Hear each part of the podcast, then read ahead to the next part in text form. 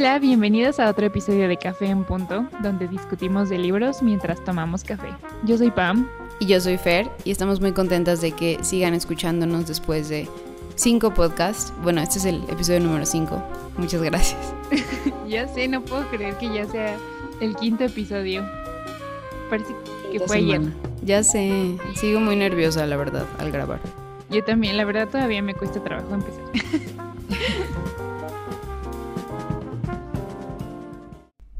Pero bueno, hoy tenemos un episodio un poco diferente. Vamos a abordar primero un tema que nos concierne a todos. Creo que, pues, muchas empresas y negocios han sido afectados por, por esta crisis del COVID, ¿no? Y, y pues la industria de los libros no es diferente, entonces queremos abordar ese tema aquí también y pues como siempre también tenemos avances de lecturas y, y el día de hoy también tenemos algunas preguntas que nos hicieron en Instagram. Uh. Bueno, entonces vamos a comenzar. Eh, como les mencioné, pues la industria del libro está siendo afectada por todo lo que está pasando a nivel mundial, ¿no? Y bueno, todo esto salió a raíz de que la semana pasada vi que Sexto Piso y Almadía, me parece, fueron dos editoriales que son medianas aquí en México y que empezaron a hacer una campaña para donar a editoriales independientes. Y una de ellas es Dharma Books que bueno que publica libros muy interesantes. Y también porque igual en la comunidad de libros en internet también han salido muchos videos acerca de cómo podemos ayudar y tips y qué es lo que está ocurriendo no en en todo este engranaje literario. Sí, creo que es un caso muy particular, ¿no? Como que yo nunca había visto, nunca me había pasado algo así. Bueno, creo que nadie había tenido una situación similar con la del COVID. Y obviamente son muchas las industrias que necesitan nuestra ayuda, pero pues nosotros básicamente nos dedicamos a leer. Creo que la que más nos afecta es la industria editorial y creo que si estamos hablando de libros, pues es justo y es, no sé, necesario hablar de, de esta industria pequeña, independiente, que es de alguna forma la que le regresa o la que le da diversidad a la industria del libro, ¿no? O sea, es la que se arriesga, la que agarra autores que apenas van empezando. Y sin ella, pues tendríamos muy poca variedad de libros. Sí, no, y pues en un futuro, no sé, quizás nos habríamos perdido del siguiente genio literario. Quién sabe, ¿no? y bueno, eh, antes de empezar con cinco formas en las que nosotros podemos ayudar, pues creo que es importante también hablar un poquito de cómo funciona toda esta industria y pues obviamente primero están los autores, que son los que escriben los libros que nosotros leemos. Y luego en segundo lugar están estas editoriales, que son las que les dan oportunidad, como dice Fer, a nuevos escritores y a nuevas voces. Que bueno, detrás de esta editorial hay, muchos oficios, ¿no? Que se llevan a cabo. Este, la edición, eh, el diseño editorial y pues también la, toda la parte de la impresión, ¿no? Corrección de estilo. Y todas esas cosas que Fer sabe más que yo. Las partes menos glamorosas. No, no sé, la verdad a mí me gusta mucho la edición y la única experiencia que tuve editando libros no me fascinó, entonces admiro mucho a las personas que se dedican a eso, ¿no? Como a hacer todo el análisis súper detallado y delicado del texto para que no tenga faltas de ortografía, para que esté las sangrías en su lugar y todo. Creo que es un trabajo muy exhaustivo, ¿no? Y también lo que tiene que ver con tu área, Pam, el diseño de portada y todo, le da como más pues la, personalidad. Sí, todos juzgamos a un libro por su portada. O sea, quizás no debería ser así, pero es necesario que un libro tenga todas sus partes al 100, ¿no? Para... Sí, pues es, es el primer contacto que tenemos, ¿no? Es lo, es lo que mm. primero leemos de un libro, la portada. Y bueno, al final de toda esta cadena bueno, no tan al final, pero sí están las librerías y más importante las librerías independientes, que son las que también integran a su catálogo todo este acervo de libros que, que sacan las editoriales independientes. Y pues eso es súper importante porque ellos se dan a la tarea de recomendar los libros nuevos al, al público que los visita y también se aseguran de que estén colocados en lugares estratégicos dentro de la librería para que la gente los pueda ver y también son los que organizan todos estos círculos de lectura y presentaciones del libro con el autor, que es súper importante para que pues nosotros los lectores lleguemos a conocerlos. Sí, son muchas partes las que como contribuyen a todo, a que un libro pueda llegar a su lector ideal, ¿no? Y por eso queremos ayudar a este círculo, a esta rueda, a que siga rodando. El primer, la primera forma en la que nosotros creemos que podemos ayudar está ligada a esta última parte de la industria del libro que son las librerías independientes. Entonces, una forma en la que podríamos ayudar es obviamente adquiriendo los libros a través de ellos en lugar de eh, visitar antes otros sitios que también venden libros, ¿no? Porque pues bueno, obviamente ahorita no podemos salir y pues les aconsejo que no salgan obviamente, pero eh, ante al pues revisar el catálogo de estas librerías, pues estamos apoyándolas, ¿no? Porque no, no hay una industria enorme atrás de ellas que las pueda soportar durante esta crisis, ¿no? Entonces, ellos ganan a través de las compras que nosotros hacemos. Entonces, creo que esa sería una muy buena forma de, de ayudar. Sí, definitivamente. Y creo que en una librería independiente puedes tener mucha más cercanía. O sea, no es como Gandhi, quizás no tienen un sistema así de que apártalo y recógelo. Pero estoy segura de que llamando a una librería, preguntando, pues podemos encontrar muchas alternativas como si podemos recoger el libro, si pueden, no sé, dejarlo en un punto medio entre los dos. Creo que todos estamos tratando de adaptarnos y solo es cuestión como de tratar de comunicarse con estas personas. Sí, y bueno, de hecho, creo que es más o menos lo que han estado tratando de hacer las librerías en México. Yo conozco dos casos. Uno es la increíble librería que está en la colonia Roma y la otra es la librería Murciélaga que está en la del Valle, que aunque casi todo su catálogo se concentra básicamente en libros de segunda mano y ediciones medio raras. Este, También, eh, también este, entran muchos libros de editoriales independientes, entonces pues, vale mucho la pena, creo que deberían checarlos. Y sí he visto que muchos de ellos están haciendo reparto a domicilio o establecen horas para que tú puedas pasar a recoger tu paquete. Sí, eso está súper. También sigan a la murciélaga, publican mucho.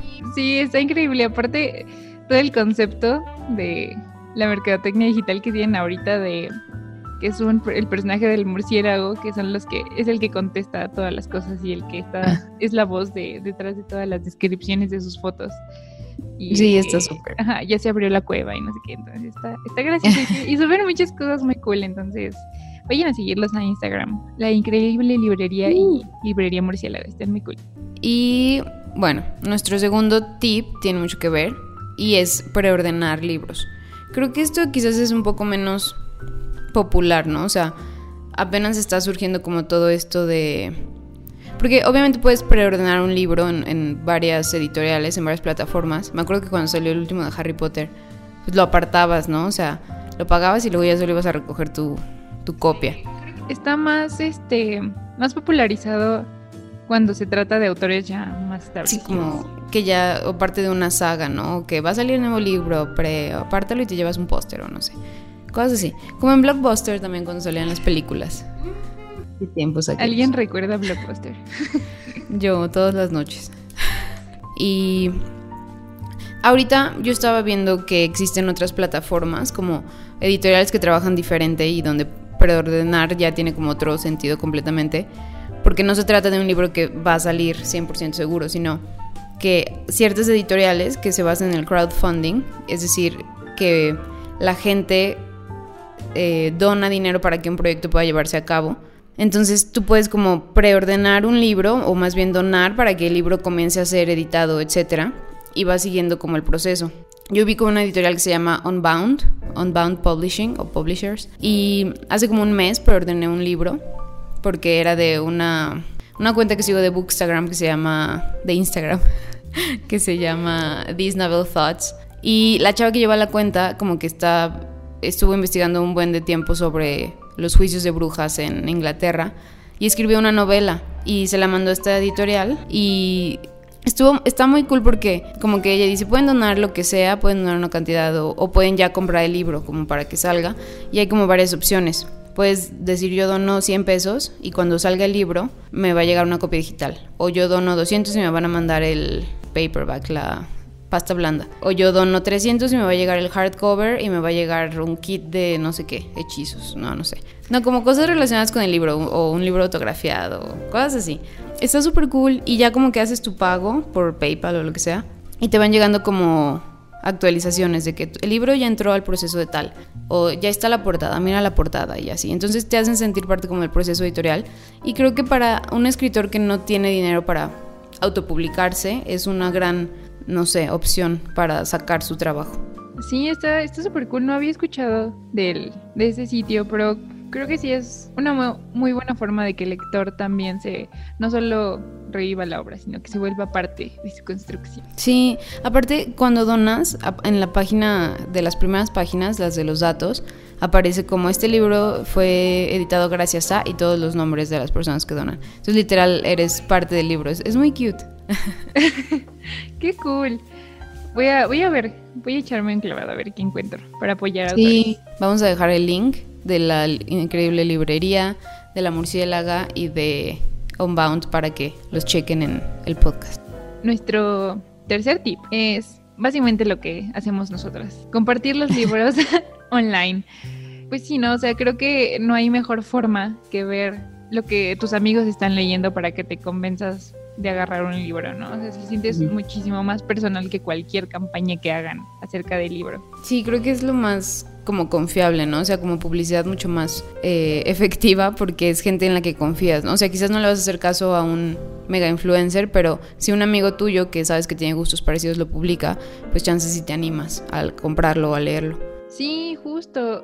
Y bueno, así es, así es como yo por lo menos escojo libros porque Fer me los recomienda porque Fer lee mucho más rápido que yo. No, pero sí, yo igual.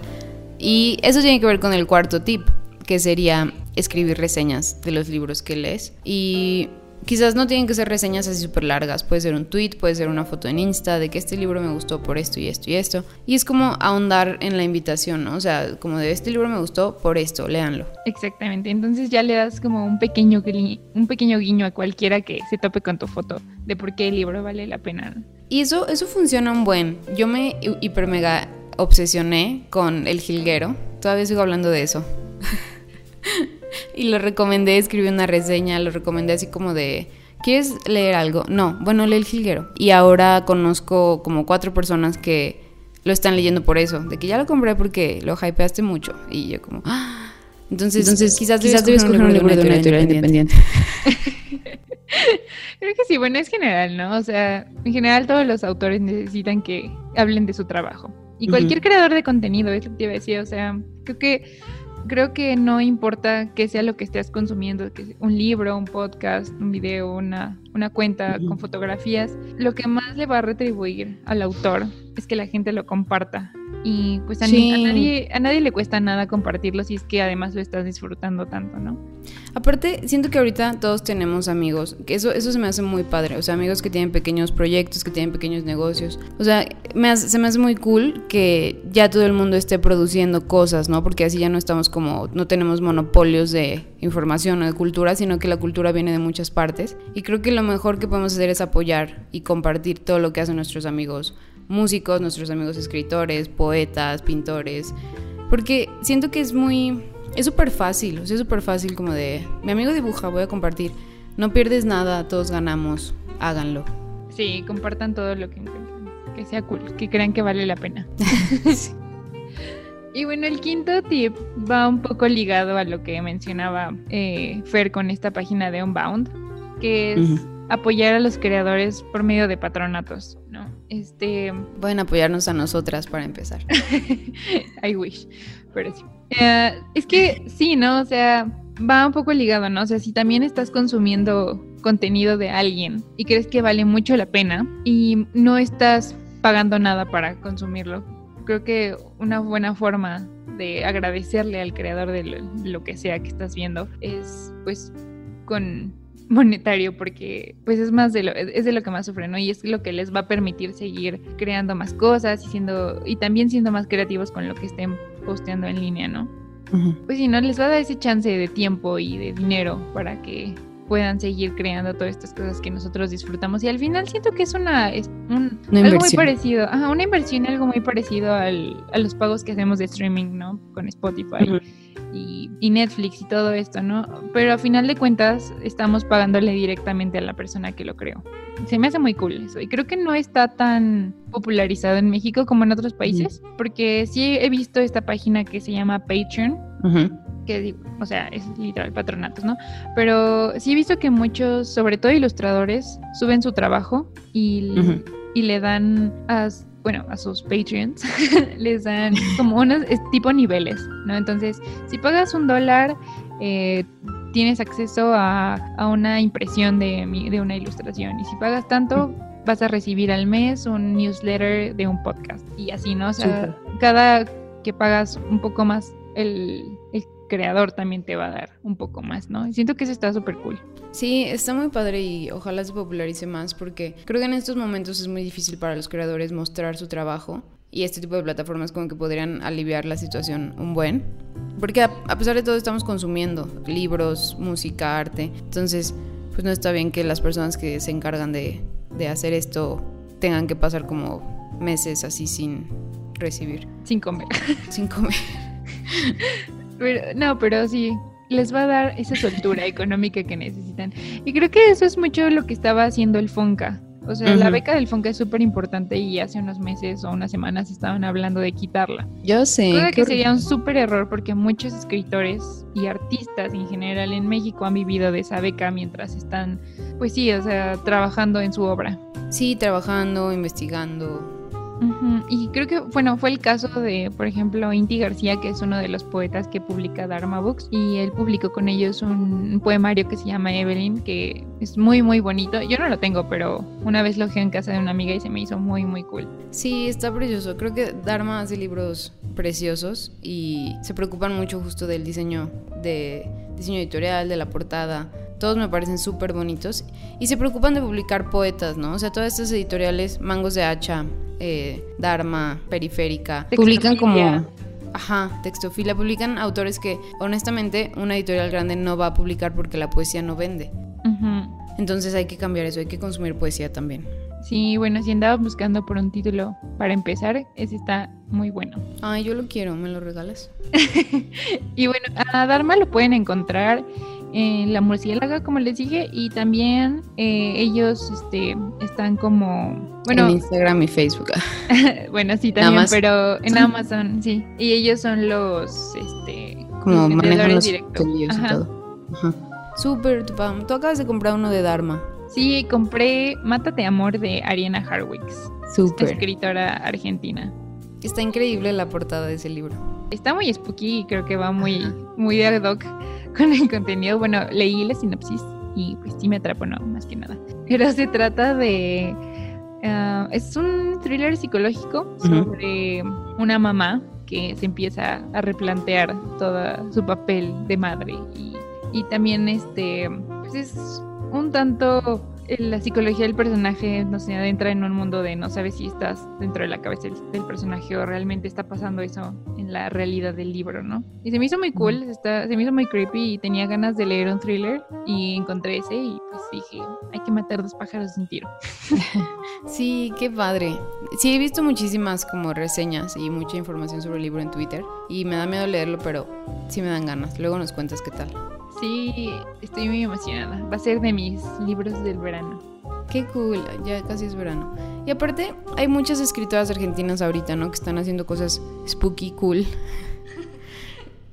y no sé, como Samantha Schweblin y Mariana Enríquez. Yo leí uno de Mariana Enríquez, era de anagrama, que no me encanta como las publicaciones de anagrama por que todas las portadas son iguales. Sí, están bien feas. Upsis. Pero el libro se llama las cosas que perdimos en el fuego. Y tiene otro que se llama Los peligros de fumar en la cama. Los dos son de cuentos. Me encantan los títulos. Están súper cool. Y los cuentos están súper creepy. Dan muchísimo miedo, pero es como un terror social, como un terror basado en las cosas horribles que pasan en la sociedad, que pasa en Argentina, sobre desaparecidos, sobre eh, violencia doméstica, etc. Y todo toma como giros muy darks y el libro está, el libro me dio pesadillas, pero me gustó mucho. Sí, tengo ganas de leerlo también. Me como, quiero leer. Y luego intercambiamos libros. Ay, sí, ya. Que se acabe esta, que se acabe la cuarentena. Pero bueno, creo que es momento de pasar a la siguiente sección del podcast. Uh. Generalmente iniciamos con esta sección. Generalmente iniciamos con qué estamos tomando. Pero como siempre tomamos lo mismo, creo que ya es un poco. Y como ya quedamos que el café es un concepto. Es un, es un concepto abstracto. Asumamos siempre que estamos tomando americanos. Exactamente. Y bueno, en nuestras reading updates no hay mucho que decir, por eso lo movimos esta parte. No hay muchas novedades.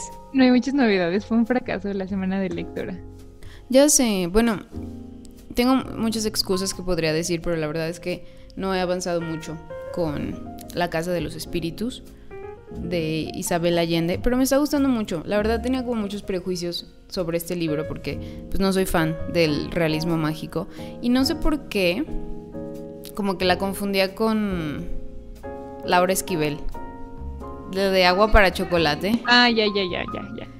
Ajá, entonces como que dije, no, no quiero leer eso y luego me quedé como, pero ni siquiera es la misma autora. Y luego ya fue como, mmm, película con Meryl Streep, quizás sí la quiero leer.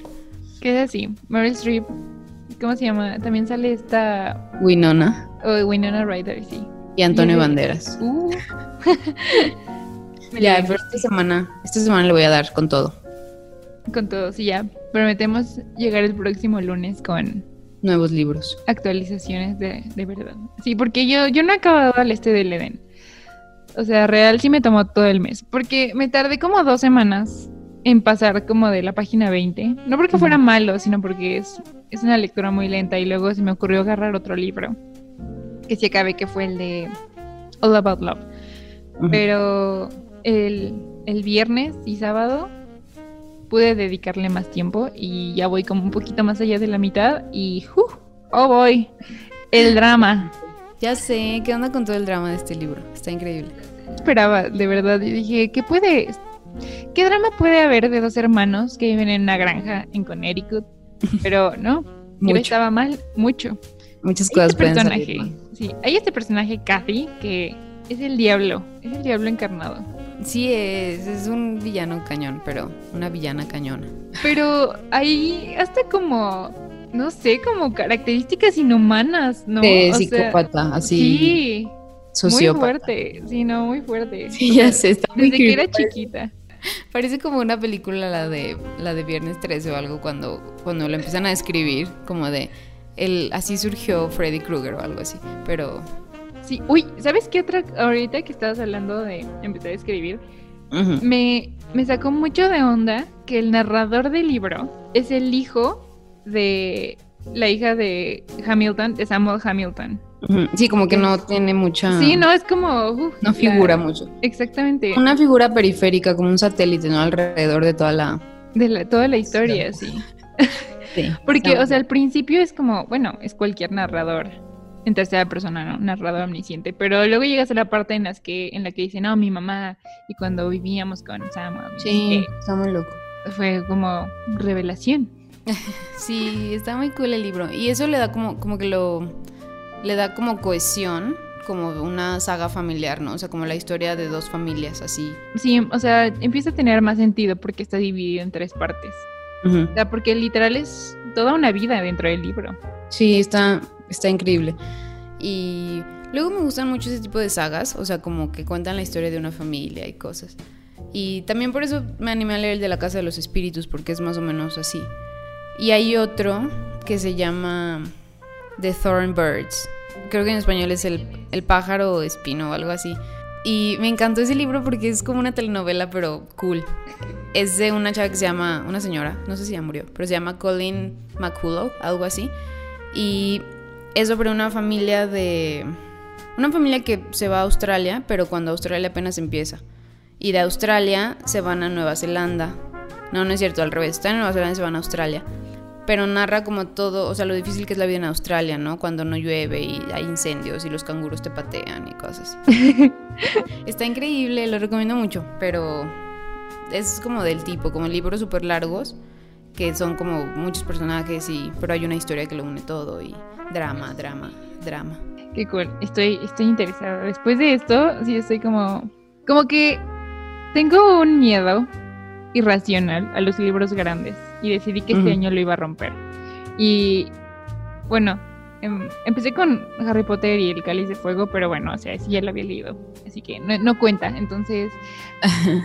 Al este del Eden es mi primer libro largo en mucho tiempo. O sea, de que en mucho, mucho tiempo.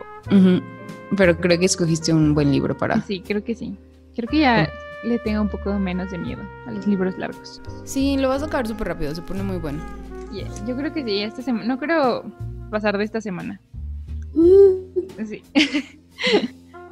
bueno. Esos son todos los, No hay más que decir al respecto, así que vayamos a la tercera parte del podcast. La tercera parte también es diferente. Es algo nuevo que ojalá, que creo que haremos más seguido. Ajá. Sí, la verdad fue muy divertido porque, bueno, hace unos días les, les pusimos en Instagram que nos hicieran preguntas acerca del libro, de todo lo que quisieran saber, sin filtros. y las preguntas son muy buenas, son muy buenas preguntas. Sí, bien hecho. Tania Barra pregunta, ¿Cuál es nuestra biblioteca favorita y lugar favorito para leer? Uh. pues mi biblioteca favorita tiene que ser la de la Ibero. La Ibero CDMX. Buena elección. La Francisco Javier Clavijero. La mejor biblioteca del mundo. Pasé ahí más horas de las que debería admitir, pero... Creo que sí, cuando yo estaba en la Ibero también, creo que el 90% del tiempo la pasé ahí tienen todos los libros y los que no los puedes pedir de otras universidades. Aprovechen, aprovechen sus años universitarios. sí, aprovechenlos. Aparte creo que lo que más me encanta es todo el sistema de organización de esa biblioteca. Es que te da como un... A mí me encantaba como de sacar el numerito de la compu y luego ir a buscarlo. Era como el... No sé, la aventura del día. Sí, no, pero luego, ya que lo sacabas, a verte, una, la Ibero sí te deja sacar 10 libros. Uh Acabo en mi tonta biblioteca que el límite es 4. ¿Qué, va a hacer alguien con 4 libros? Nada. Pero sí, bueno, ya sin tirarle shade a la biblioteca de la UAM. Pero sí, eso me encantaba. Y aparte que para regresar el libro es súper organizado. Pero sí, o sea, desde que rentas el libro hasta que lo vas a regresar, todo el proceso es tan sencillo. Me encantaba que si se te olvidaba, te mandaban, o sea, ya como la el última oportunidad era, te mandaban un mensaje a tu celular y literal se le contesta sí o no, si quieres renovar tu, tu préstamo. Y era increíble. Ah, sí, eso está súper cool, sí. Qué tiempos aquellos. Ya sé, wow. ¿Cuál es tu biblioteca favorita, Pam? Yo elegí la Biblioteca de México porque, bueno, la primera vez que la visité no me sorprendió pero fui el año pasado porque estaba trabajando en un proyecto de señalética y decidimos hacerlo de la Biblioteca de México. Y con la renovación quedó increíble. O sea, bueno, mi parte menos favorito es el acervo general, pero varios autores, bueno, escritores, donaron sus bibliotecas personales. Entonces creo que hay una de Carlos Monsiváis y de otros autores mexicanos que no son tan conocidos, pero quedaron increíbles. Qué cool, eso suena increíble. Sí, están están muy, muy bonitas y puedes encontrar un montón de cosas. Hay una, no me acuerdo cuál es el nombre de esta, pero tienen una colección de eh, las ediciones naranjas de Penguin, de los clásicos en inglés. Están. Ajá. wow, qué cool. Ay, tengo que ir, tengo que ir. Sí, está, está muy cool. Y también tienen un área de cafetería para que ya después de que hayas mm. visitado todo, pues ahí te, te eches un cafecito y platiques. Está cool. Sí, eso es necesario también. Creo que una biblioteca sin cafetería no funcionaría. ¿Y tu lugar favorito para leer? Mm, este es más difícil. No sé si mi cama o el sillón, pero una de las dos. Creo que igual. Pues son los únicos dos lados en, en los que leo. Es que necesitas como comodidad, ¿no? O sea, luego a mí me estresa mucho en mi cama cuando me quiero dormir y no sé si tener el libro como de lado o ponerlo arriba o abajo, eso. Eso me estresa mucho, pero cuando estoy más despierta, me agrada como sentirme cómoda y tomar un café y así, tranqui. Sí, creo que la cama es ideal. Una, porque pues tienes la privacidad de tu cuarto. Y dos, después te puedes ir a dormir y es como la otra mejor actividad del mundo. Así que, ya sé. Que puedes hacer una actividades. Que puedes hacer una después de la otra es increíble. Sí, es lo mejor. Creo que uh. yo respondería que igual. Mi mamá acaba de comprar un columpio para el jardín. Qué cool. Y me encanta salirme a leer ahí, pero los perros están ahí afuera también. Entonces pasa alguien y se ponen a ladrar y me súper molesta. Entonces, creo que si no fuera por ese factor de ruido externo, escogería ahora el columpio afuera. sí. Sí, afuera o adentro es una pregunta difícil. Sí, bueno. Siguiente pregunta. Oscar Alba nos pregunta sobre qué autores consideramos sobrevalorados. Esta es muy buena. Es muy polémica. Es muy polémica. Tú vas primero, porque Tal vez pues, ya cause menos polémica. pues no sé. Valeria Luiselli se me viene a la mente. Mm, leí dos libros suyos y no, no me encantaron, pero por alguna razón se supone que están muy cool. A mí no me hacía tan mala. De hecho, cuando la descubrí, porque, porque, ¿por qué libro fue? Creo que fue por los ingrávidos. Pero creo que antes tú habías leído la historia de mis dientes. Ajá.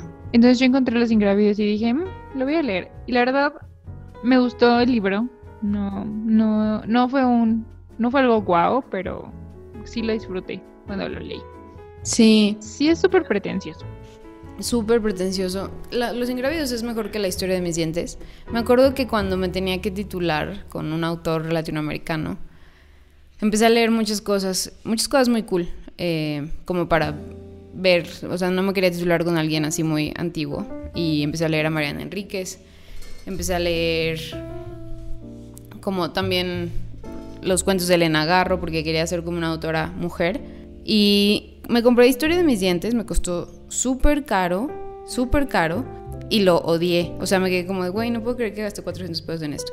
Pero... Ese, ese es uno de los libros en los que yo no me acuerdo de qué trata. O sea, mi mente lo borró. O sea, normalmente tengo buena memoria para historias, pero con ese literal en blanco. No recuerdo de qué trata. Es uno de esos libros que son bien meta, meta todo, meta literario, meta, es como para académicos literarios. Y eso me da mucha flojera. O sea, pues no, es como los ingrávidos, de que yo sí sé quién es Gilberto Owen y yo sí sé del, del haiku de Ezra Pound del metro. Güey, yo también, pero pues ya, let it go. Exacto. Sí, fue como hacerlo muy obvio. O sea, los ingrávidos todavía tienen una historia más interesante que, o sea, como que ahorita la recuerdo y, bueno, vaya, puedo recordarla, ¿no? Como con la historia de mis dientes, ¿no? Y, o sea, se trata de una chava que yo asumo que es como el, el alter ego de Valeria Luiselli, que igual que ella se muda a Estados Unidos, a Nueva York y trabaja en una editorial y es como este típico personaje, I'm so special, I'm so smart. Y encuentra esta edición de Gilberto Owen y encuentra a otro señor, bueno, otro chavo que falsifica libros. Y hay, algo ahí entre que quieren falsificar un, un libro de Gilberto Owen con una cosa de Ezra Pound, como para ver que sí estaban conectados de alguna forma. No sé. Es que está cool como el fantasma de Gilberto Owen, ¿no? Y cuando el narrador cambia como de ella a, a él eso, eso se, me parece muy cool. Pero hay partes del libro que son como... Muy in your face. Ajá, sí, como... Mm. Creo que lo único cool fue El fantasma de Gilberto Owen y que por ese libro conocí a Gilberto Owen y me gusta mucho. Ah, Gilberto Owen. Gran, gran poeta. Sí, hay una edición chiquita de Sensontle, de las que sacó el Fondo de Cultura, que se llama Me he querido mentir que no te amo. Tiene unos mm. poemas muy bonitos y al final tiene cartas que le escribía a su amada que no era correspondido. Bueno, más bien él no era correspondido. Están también muy buenas. Súper. Qué cool. Ahora sí a lo polémico. ¿A quién escogiste tú? Yo escogí a la única persona que viene a mi mente cuando alguien me dice que un autor es sobrevalorado, Octavio Paz. Por ciento de acuerdo. Ay, odio al señor, lo odio. Me pone de malas hablar de él. Sí, es que luego es, es difícil como, por ejemplo, él como persona y como, como figura política, lo detesto. Obviamente no es un mal escritor, pero pues El laberinto de la soledad, por ejemplo, son como esas cosas que me gustaría no haber leído nunca. Y la leí como tres veces. Y eh, no, o sea, no puedo. Su, poesía es, es, muy cool. Pero de todos modos siento que está como, está el mansplaining siempre, ¿no? Como de... Mm, no, gracias. Pues es que toda, en realidad, toda su carrera fue mansplaining. es el tirano literario de México. Sí. Como de yo decido quién se publica, yo decido que, quién es un buen escritor y, y shalala, shalala. Sí, no. La verdad, si nunca vuelvo a leer a Octavio Paz, estaré en paz. creo que yo igual. O sea, es lo que dices. O sea, su poesía creo que hay unas cosas que tiene que son cool. Pero como lo escribió él, no le quiero leer. no, ya sé. Luego hay muchas figuras así, ¿no? Como en el México de la época. Eh, escritores que son súper así ya canonizados. Como, no sé, Juan José Arreola. que salían en la tele y hacían shows y eran como, wow, la eminencia cultural. Obviamente Juan José Arreola sabía muchísimo, o sea, era un hombre súper inteligente, súper culto y era un gran escritor. Era un gran escritor, sí.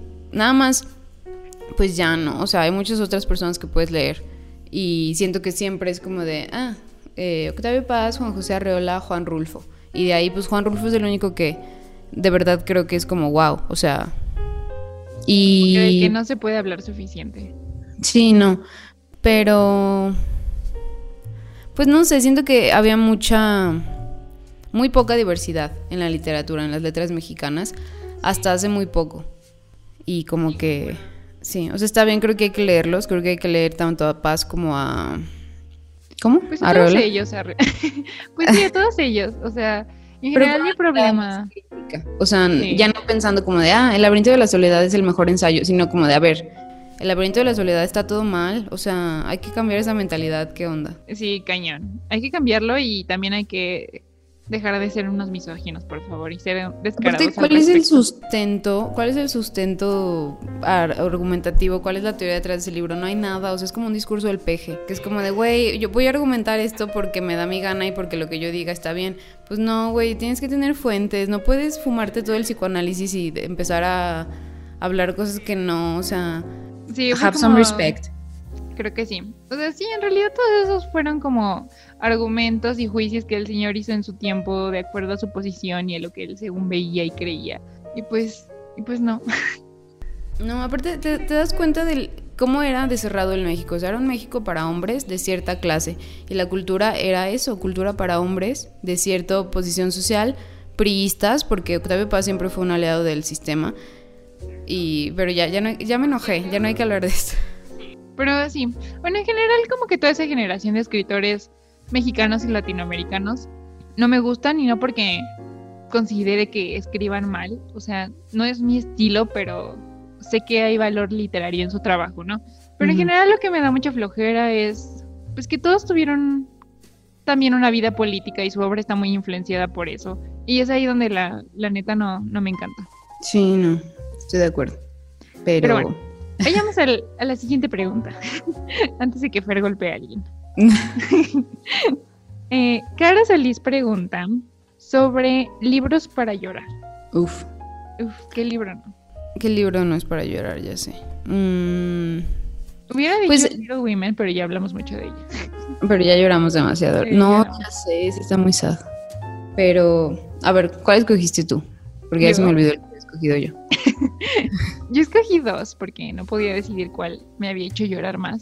Así que llegué a la conclusión de que iba a decir los dos. Uno es Me Before You de Jojo Moyes. Moyes.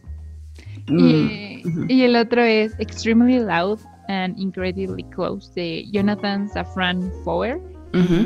Los dos son libros súper hypeados, súper bestsellers, pero los dos consiguieron hacerme berrear, o sea, real lágrimas corriendo por mi cara.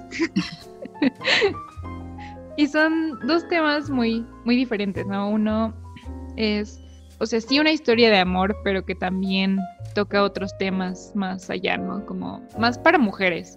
Em, pues toca temas, temas de acoso y cómo, cómo superarlo y cómo también eso muchas veces afecta nuestra forma de percibir el mundo y de relacionarnos con los otros y cómo hasta cierto punto también conocer a otra persona puede hacer que cambie tu forma, ¿no? Y también es mucho, en general creo que el tema es sanar, la sanación, ¿no? Sí, es, es, es muy raro porque yo nunca leo ese tipo de libros. Tampoco, pero lo leí pero... Ajá, yo te obligué, sí me acuerdo porque lo empecé a leer y dije como, güey, no, esto, esto no es como your typical young adult romance, no sé. Pero me hizo reír mucho, me hizo llorar mucho y me encantó. Sí, porque aparte cuando lo leímos coincidió con que como una semana después iba a salir el estreno. Y fuimos al cine así todas. Ah". Me encanta, me encanta. Lamentablemente leí también el como la secuela. Siento que ese libro no necesitaba secuela y creo que hay dos. Creo que ya hay tres de la misma, pero no, solo lean el primero. El primero yo creo que y van a ver que cuando acabe no necesitan más historia. Sí, creo que está bien detenerse en algún punto. Arroba J.K. Rowling. Arroba Stephanie Meyer. No es cierto, sí, sí publica bueno, y bueno, eh, Extremely Loud and Incredibly Close también es otro libro que podría decirse que también es de sanación, pero es otro tipo de relación. Este libro trata de un niño de nueve años que se llama Oscar y su papá muere en el atentado contra las Torres Gemelas y este y pues su relación era muy bonita antes, ¿no? El papá era este señor súper súper niñero, ¿no? O sea, como que se tomaba el tiempo de, de recrearle tipo eh, búsqueda del tesoro a su hijo. Mm, qué cool. Y fue una forma de que el niño pudiera conocer Nueva York, porque también era un niño muy introvertido y poco social, como también, bueno, pues tiene obsesiones compulsivas. El niño, entonces, entonces también es mucho de cómo él supera la muerte de su papá. Bueno, eh, un año después de que, de que muere su papá, él encuentra una llave y no sabe de qué es y cree que su y pues él toma como su misión encontrar la cerradura que abre esa llave. Ok. Sí, entonces fue como, es una forma como de mantener a su papá vivo y con él. Entonces es, es muy, muy bonito y también empieza a integrar personajes que también están buscando sanar otras cosas y que son sobrevivientes de otros atentados, ¿no? Entonces también como el autor es inmigrante judío, pues obviamente también toca temas del holocausto. Y, está, muy, muy bonito y también me encanta que sin ser este snob y este, ¿cómo se llama? También intenta jugar un poco con, con, el lenguaje y creo que es muy válido en este libro. Igual mete imágenes y como cosas que te sacan un poco de, del hilo de la narración. Y se me hace muy cool. Y me hizo llorar mucho. Ay, no. Siento que yo también lloraría mucho, pero me da muchas ganas de leerlo. Si me habías platicado de ese y otros de, del mismo autor. Tengo muchas ganas de leerlo. Sí, yo también quiero leer más de este autor, de verdad. ¿Tú qué elegiste, Fer? Yo elegí uno que se llama A Tree Grows in Brooklyn. Un árbol crece en Brooklyn. Pero es sobre una niña eh, que se llama Francie que es de una familia irlandesa que vive en Brooklyn y viven como súper en, o sea, en, pobreza, de que a veces no tienen que comer. Su papá es alcohólico y su mamá tiene como muchos trabajos para sacarlos adelante, a ella y a su hermano. Es relata mucho como la vida de como este vecindario irlandés y de otros vecindarios judíos, etcétera, en Brooklyn cuando Nueva York apenas como comienza a ser la gran manzana, ¿no? En, es como en mil, principios del siglo XX, como 1910 en adelante. Uh. Y es, el libro es de Betty Smith y es como semi-autobiográfico, ¿no? Tiene como algunas cosas de su vida.